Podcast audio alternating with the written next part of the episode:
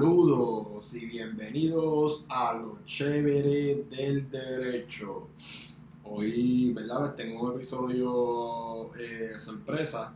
Eh, darle las gracias al documental The Trial of the Chicago Seven. Y nada, decidí hacer un episodio eh, que, se, que gira alrededor del miedo, el factor miedo y los derechos constitucionales de la historia legal de, de Estados Unidos eh, y cómo vemos un patrón a través de, los siglos y de los años de, el miedo y entonces lógicamente para ello la respuesta es ceder eh, derechos constitucionales, ¿verdad? Es como si, si la constitución fuera hobbesiana, de Hobbesian Constitution, ¿verdad? Tipo Leviatán y pues vamos a dar un recuento bien general eh, eh, en la historia legal de Estados Unidos eh, de, estos periodos en donde se ha usado el factor miedo para, restringir pues derechos constitucionales. La mayoría de ellos relacionados con la libertad de expresión, pero no necesariamente. Ya en este siglo, finales del siglo XX, pues, pues se dieron otros tipos de este, de reducción de derechos constitucionales. Nada, la primera enmienda establece que el Congreso no hará ninguna ley por la que adopte una religión como oficial o Estado prácticamente libre o que coarta libertad de palabra o de imprenta o el derecho del pueblo para reunirse pacíficamente y para pedir que el gobierno la reparación de, de agravio. No solo las palabras, sino la escritura, el arte, la danza y el cine están protegidos bajo la libertad de expresión. También hay cinco derechos que están en, esta primera enmienda, que son la expresión, la asociación, eh, la protesta, la prensa y, la libertad religiosa. Esta es la única enmienda en Estados Unidos que empieza con la palabra eh, Congress. Este, la Carta de Derechos no fue incluida la, eh, la primera vez en la Constitución James Madison, cuando llegó a la Cámara de Representantes, sometió un proyecto con las 10 enmiendas eh, y entonces pues le añadió la Carta de Derechos, porque cuando se firmó y se creó la Constitución, ellos lo que iban era enmendar los artículos de la Confederación y, pues terminaron creando eh, una, nueva, una, una nueva Constitución. Eh, en el 1730 eh, eh, está el primer precedente en las colonias con John Peter Sanger, eh, que fue por buscado por el delito de difamación a un funcionario público. Y, nada, lo acusaron criminalmente, él dio un discurso al juez de cómo el discurso disidente era necesario en la vida de las colonias y el pues lo, lo, lo absorbió y pues gracias a eso pues adoptó la primera enmienda y a cada estado pues tenía un derecho eh, similar a la libertad de expresión. Eh, la elección eh, de, presidencial del 1796 entre John Adams y Thomas Jefferson fue bien dura. Adams ganó y, y los problemas entre ellos continuaron en 1798 el Congreso controlado por federalistas adoptó cuatro actos conocidos como eh, las leyes de sedición y entonces esta, este esta conjunto de leyes prohibía cualquier escritura que fuera falsa, escandalosa y maliciosa que pretendía difamar o despreciar, desacreditar al presidente, al gobierno o a cualquier persona de la, eh, en el gobierno era un delito. Eh, después de la elección de, 1800, eh, Adams perdió y entonces yo, eh, Jefferson indultó a todas las personas que habían metido presa porque obviamente los federalistas nunca aprobaron esta ley. o sea, enforce esta ley con, con, alguien que era, que era federalista. y hemos visto como a través de los años la Corte Suprema ha dicho que, que, que, que, esta ley, aunque nunca fue declarada inconstitucional, fue declarada inconstitucional por las cortes de la historia.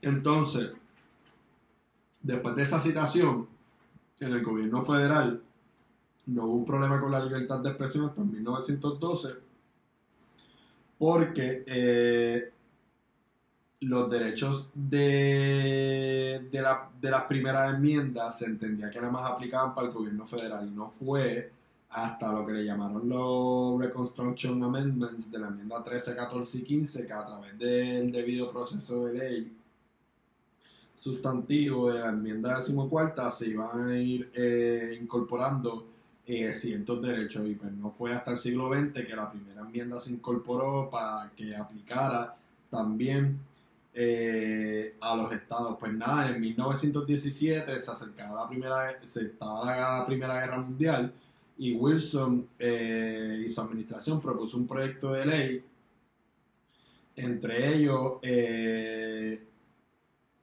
ponía, quería ponerle una censura a la prensa y quería procesar criminalmente a, a la prensa, pero esta parte de la ley y la iban a colgar eh, en la Cámara de Representantes y antes de que la colgaran, este, antes de que la colgaran, pues la administración la, la quitó del proyecto, pero sí, este, ellos querían censurar a la prensa y, procesarlo eh, criminalmente. O sea, nada más en tiempos de guerra podían hablar bien de la guerra y de todas las personas del gobierno. Entonces, la guerra civil, y perdón que se olvidó, eh, Lincoln eh, suspendió el recurso de habeas corpus en ocho ocasiones distintas. Eh, la más extensa fue en septiembre de 1862 y la aplicó en todo país. y entonces lo que declaró fue que todas las personas culpables de cualquier práctica desleal estarán sujetas a ley marcial. Eh, en verdad no hay una estadística exacta de cuántos civiles los militares arrestaron durante la, guerra civil, pero está como entre los 15.000 y 40.000. No obstante, hubo unas personas que fueron arrestadas eh, por sus creencias o por sus expresiones políticas. Eh, la más de ellas fue en Mount Vernon, en Ohio, con Clement Bandigan. Eh, un, congres, un former congresista de Ohio y fue uno de los líderes y uno de los campeones eh, de, corpo, de corporates, o lo que le llaman Peace Democrat. Él pues se oponía a la guerra, al draft y, y al arresto militar de, de, los, de los civilians y a la suspensión de corpus y, y, a la proclamación de emancipación que se dio en mil 863. Eh, y dio un discurso de dos horas a una audiencia de más de 20.000 personas. Y por esto lo metieron preso por más de 7 eh, años. Este, volviendo a 1917, Rosa Parker Stokes del Jewish Daily News, después de la aprobación de la ley de sedición, fue arrestada y encarcelada por 10 años por decir que eh, I am for the people and the government is for profiteers. Devon Glett eh, fue encarcelada por 5 años por circular panfletos encouraging a las personas a, que salieran a votar para ver si sacaban a los administradores de la guerra. Nada, una breve cronología de 1917 y la guerra. La guerra empezó en agosto del 14, en abril del 17 el Congreso le declaró la guerra a Alemania, en el 18 de mayo se aprobó la ley de sedición, el 15 de junio se aprobó la ley de espionaje, en noviembre del 17 empezó la revolución bolchevique, eh, el 16 de mayo del 18 la, eh, el Congreso adoptó la ley de sedición y que tipificaba como delito imprimir, inscribir, pronunciar o publicar cualquier lenguaje desleal, profano, escandaloso o abusivo si dicho lenguaje tenía la intención de causar desprecio a los Estados Unidos, su constitución o su bandera. El 16 de junio de 1918, el líder socialista eh, laborista Eugene Videx da un discurso contra la guerra en Canton, Ohio, donde expresa, You need at this time especially to know that you are fit for something better than slavery I cannot further. They are continually taking about your patriotic duty. It is not there but your patriotic duty that they are concerned about. There is a deci- decided difference. Their patriotic duty never takes them to fire in line or chucks them into the trenches. Verano de 1918 empezaron las grandes transportaciones de estadounidenses a, Europa. El 11 de noviembre del 18 la amnistía fue declarada y se acabó la guerra oficialmente. Eh, más de 30, 300 personas fueron eh, condenadas por violación a la ley de espionaje y 988 fueron procesadas. El 3 de marzo del 19, el Supremo publicó su opinión Checks versus United States. Esta es la primera de las tres famosas opiniones de Holmes. En esta es la que hace eh, la famosa alegoría esa de que what would you do if a man eh, shouts eh, fire in a theater. El 10 de marzo del 19 publicaron las opiniones de Framework y Debs. Eh, el 29 de abril se interceptaron, del 19 se interceptaron más de 30 hojas destinadas a varios ciudadanos estadounidenses, uno de ellos el juez Hunt. El 2 de junio de 1919 explotó una bomba colocada por anarquistas en casa del secretario de justicia eh, A. Mitchell Palmer, una de las ocho bombas que detonaron esa, esa. En junio del 19, Freedom of Speech in Wartime por Cesare Chaffee Jr. se publica en Harvard Law Review. Holmes lee el artículo y durante el verano continúa la correspondencia sobre la naturaleza de la libertad de expresión con eh, Felix Frankfurter, Harold Lasky y Han. The way, Felix Frank Frankfurter fue eh, asesor legal del Insurial Bureau of Colonial Affairs que manejaba todas las colonias, incluyendo Puerto Rico aquí por un tiempo. El 1 de septiembre de 1919, eh, una bomba explotó eh, en Wall Street. Y nada, este primer Redsker se acabó con el caso de Abrams, donde da Holmes eh, ese primer viraje, virazón, y donde declara, ¿verdad?, que, que vivimos un mercado de las ideas eh, un poco abstracto, ¿verdad? Este, en verdad fue. Eh, ay, se me olvida el judío, este Bars. Brandeis, fue Brandeis eh, el que después como que desarrolló un poquito más y menos abstracto eh, esa idea en sus disidentes de la, de la libertad de expresión. Bueno, ahora, ahora vamos a pasar al, al Second Red Scare, pero antes del Second Red Scare eh, voy a hablar de varios incidentes eh, durante la Segunda Guerra Mundial.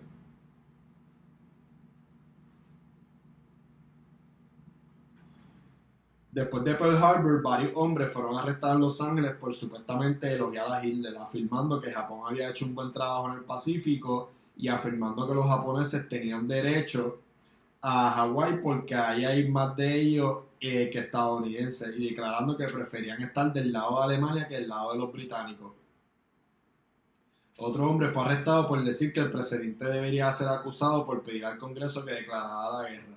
Bueno, eh, en verdad el poder constitucional le pertenece al Congreso, aunque nada más en la historia se hayan declarado expresamente por el Congreso eh, cuatro guerras, nada más. Eh, todos esos hombres fueron acusados por violar la ley de espionaje de 1917, pero Biddle, que era el attorney general de Roosevelt, desestimó los cargos, afirmando que la libertad de expresión no debería de restringirse a menos que la seguridad pública estuviera directamente en peligro. Estados Unidos había recorrido un largo camino desde la Primera Guerra Mundial. Entonces había otra persona que, que él de verdad quería que procesaran bajo el Espionage Act, que era una persona que, que, se llamaba Pili. Eh, esta persona, eh, déjame ver si lo apunté por aquí.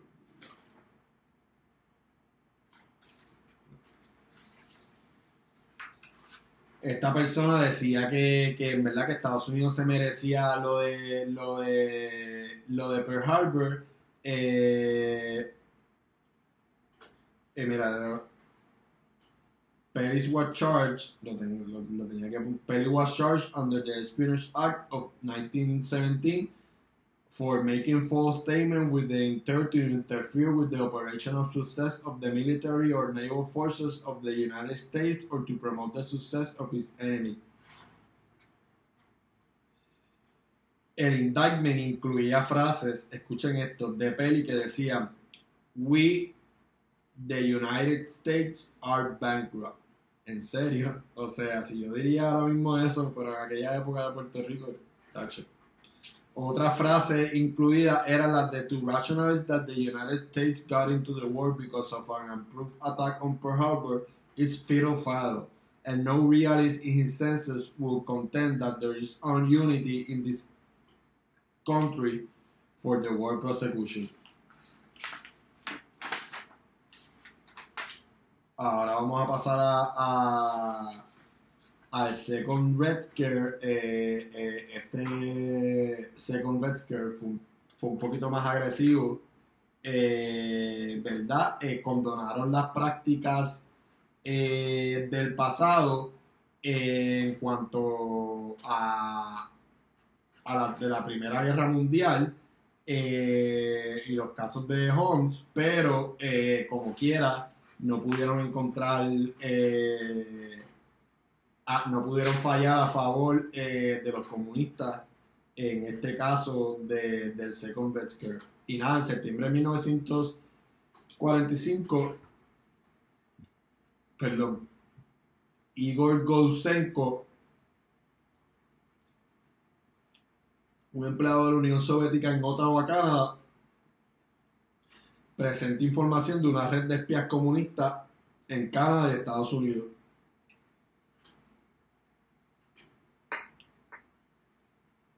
En 1946, 1947, un grupo de ciudadanos estadounidenses, británicos y canadienses declararon la guerra, declararon la guerra, no declararon la libertad a Moscú. Eugene Denny y otros miembros del Partido Comunista de Estados Unidos fueron acusados por violar la ley Smith. Whitaker Chambers afirma que Aldous Hills es un espía soviético. Julius, Julius Rosenberg es arrestado. El 31 de mayo de 1949 comienza el juicio contra Alger. 17 de enero de 1949, Julian Rosenberg es arrestado. El 31 de mayo eh, comienza el juicio de, de Alger Hiss. En septiembre del 49, eh, los comunistas en China tomaron posesión del gobierno. El 22 de septiembre del 49, la Unión Soviética detonó su primera bomba atómica.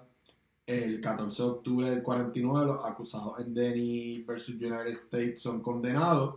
El 17 de noviembre del 49 comienza el segundo juicio contra Alger Hiss el 21 de enero del, 40, del 50, perdón, eh, es condenado por perjuicio por negar bajo juramento que le dio unos documentos secretos a la agente comunista Wi- eh, Chambers. Klaus Fuchs es arrestado por robar eh, secretos atómicos para la Unión Soviética. El senador de Wisconsin, John McCarthy, afirma que tiene una lista de comunistas que trabajan en el Departamento de Estado. Harry Gold confiesa al FBI que estuvo involucrado en el robo del secreto de la bomba atómica. David Greenglass nombra a Julius eh, Rosenberg como el hombre que reclutó para espiar para la Unión Soviética. Julius Rosenberg eh, es entrevistado por primera vez eh, por el FBI.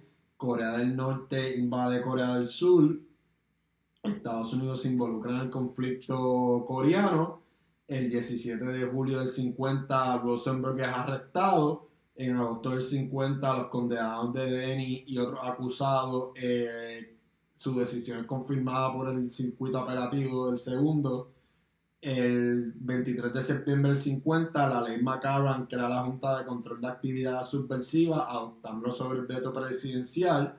Eh, y la ley establece there exists a communist movement whose purpose it is by treasury deceit, infiltration into other groups, government and otherwise, espionage, sabotage, terrorism, and any other means deemed necessary to establish a communist totalitarian dictatorship in the countries throughout the world.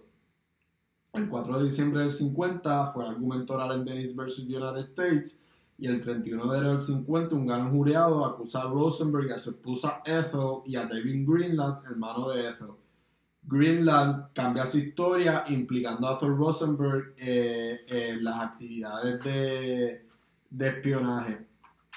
El 6 de marzo del 51 el juicio de Rosenberg comienza en el Tribunal de Distrito Federal, que también fue donde se hizo el lugar de Dennis.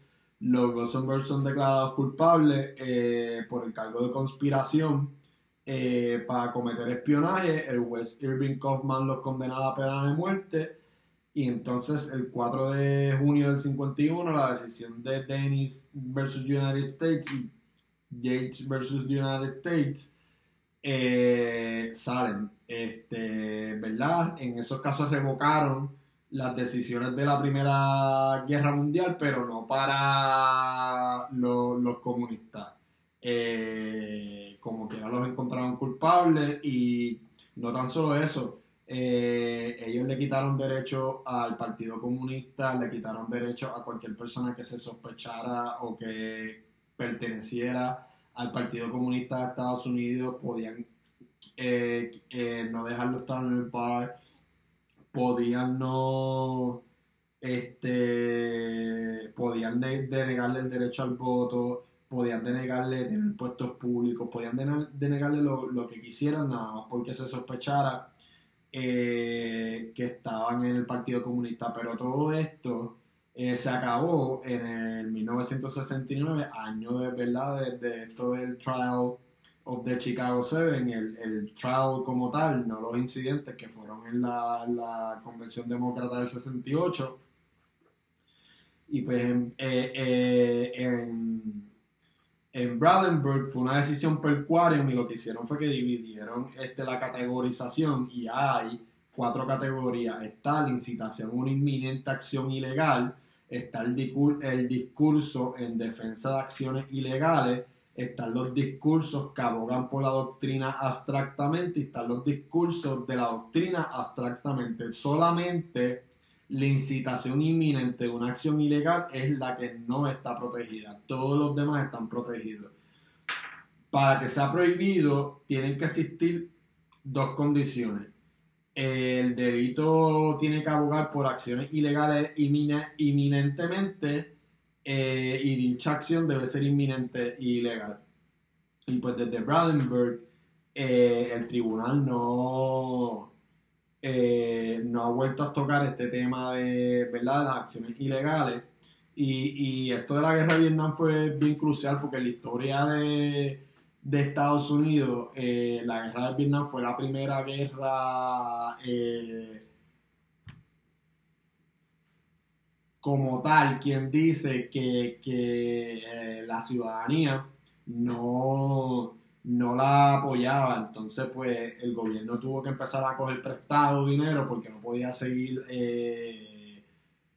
sacando del budget para la guerra porque pues la gente no la apoyaba y, había por primera vez una polarización de las ideas de los que estaban a favor y, y en contra de la guerra y, por eso fue que, que, ¿verdad? que hubo muchos problemas eh, en aquella época en cuanto a supresión de, de libertad de expresión de los hippies, de de los negros, ¿verdad? Aunque Martin Luther King pues, abogaba por no la violencia, pero, pero ajá, mucha supresión de, derechos y los miedos en, Estados Unidos.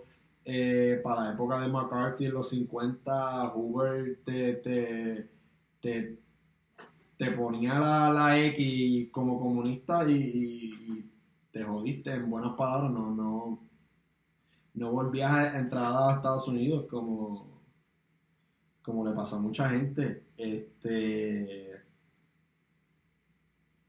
nada, al final eh, murieron mucho más gente eh, en la guerra mundial, que la guerra la guerra de Vietnam, que, que más ninguna otra guerra. Eh, la guerra la, perdió Estados Unidos, aunque, aunque ellos nunca lo acepten. Y gracias a esta guerra, en verdad, fue que el oro dejó de ser el estandarte eh, a nivel mundial, ¿verdad? Que logró empezó a hacer el estandarte a nivel mundial en el acuerdo de lo que le llaman los acuerdos de, Bretton Woods, donde se puso el dólar a nivel mundial estándar eh, para poder este, que ayudar a la reconstrucción de, los países, avecinándose, ¿verdad? Eh, a cuando se acabara la, Segunda Guerra Mundial, ¿verdad? Este acuerdo pues creó un banco mundial y, creó varias cosas y y, ¿verdad? Pues acabándose los 60, Estados Unidos tuvo que, eh, que sacar el dólar eh, constante y el oro de, y el oro dejar de ser el estandarte y ahora pues el dólar americano eh, fluctúa. en la década de los 70 lo que hicieron fue que, que ¿verdad? Y, esto empezó más en los 50, los 60, pero lo que hacían era que, pues, obviamente, pues, ya no te iban a prohibir el discurso como tal, lo que iban a hacer es que iban a infiltrarte, iban a espiar eh, eh, tu vida privada, ¿verdad? No están infringiendo un derecho constitucional como la libertad de expresión, pero sí están infringiendo en tu intimidad. Y, y, pues entonces, ¿verdad? Se dio, se dio esta práctica en la década de los 50, 60 y 70, donde los FBI, en un programa que se llamaba COINTELPRO, eh, espiaba a, a, gente, pues en, 1976, eh, el Attorney Journal en esa época, eh, en unos comentarios, en un hearing con el Congreso, salió a reducir este programa, eh, fue bien escandaloso, entonces él en la Secretaría de Justicia, pues pasó unas regulaciones para que nunca otra vez en Estados Unidos se vigilara y se espiara a ciudadanos americanos. Y ahora pasamos, pues, ¿verdad?, a, la guerra del, del terrorismo, que aquí, pues, después de lo que pasó en septiembre, eh, en septiembre 11, pues, pues, se usaba mucho el miedo eh, para infringir derechos constitucionales, particularmente los programas de surveillance eh, y ese tipo de cosas. Entonces tengo aquí un par de quotes. Act, act, Ashford escribió y está en récord diciendo to those who scare peace loving people with phantoms of lost liberty my message is this your tactics only aid terrorists. For those erode our national uni unity and diminish, diminish our resolve they give ammunition to america's enemies. Eh, Y nada, después de septiembre 11, eh, muchos americanos estaban dispuestos, eh, y después de haber visto todo lo que vieron eh, con todos esos aviones y las torres cayéndose, muchos de los americanos normales y corrientes estaban dispuestos a que ocurriera lo que le llaman en inglés un enroachment, o sea, una disminución en sus libertades para proteger a la nación de, de ataques futuros. Eh, y verdad, una de las maneras eh, que la administración de, de, Bush eh, trataba de jugar con el miedo era diciéndote que, que los terroristas iban a, a, aprovechar de, de, del Open Society, ¿verdad? Que vive en Estados Unidos y esta manera de vivir la vida así bien rosita y pues que lo iban a usar continuamente en sus contras.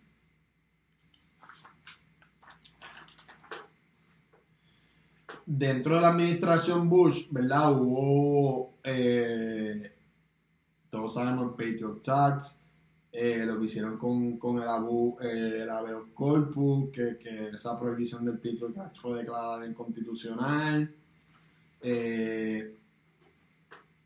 lo de la, la, la corte FISA, que, que tiene un surveillance ahí extraño. Eh, y entonces, entre otras cosas, eh, la detención secretiva de, de, no ciudadanos sin acceso a, revisión judicial, eh, procedimientos de deportación que no eran este dados a la luz pública o al escrutinio público, detención secretiva de ciudadanos americanos, simplemente porque el ejecutivo decía, ah, eso es un enemy combatant, eh, yo puedo hacerle un wireless interception de, sus teléfonos y de sus comunicaciones, examinar eh, los expedientes eh, financieros, médicos, educacionales, todo lo que te podías imaginar. Eh, y, pues lo que dije de los habeas corpus a los procesados en Guantánamo Bay. Hubo una vez que, el, New York Times choteó que, que la administración de Bush estaba usando el NSA para monitorear eh, las comunicaciones internacionales. Y, para qué fue eso? ¿Entiendes? Eh, pintaron el New York Times como del, del disloyal eh, y unpatriotic eh, por, por ¿verdad? A Bush por, por todas esas prácticas que infringement en el derecho a la libertad y en otros derechos constitucionales que, todos los ciudadanos americanos eh, tenemos. Y pues ahora, ahora mismo es un mundo este súper tecnológico. Aquí a webcam de la cámara yo le tengo un cosito ahí para que no me estén viendo. ¿eh? Este, pero ajá, quién sabe, nos, nos, escuchan, nos ven, eh, hay que andar con cuidado por ahí. Y nada, eso es otro tema para después de cómo ahora en el mundo moderno estamos más vulnerables a que el gobierno eh, viole nuestros derechos constitucionales.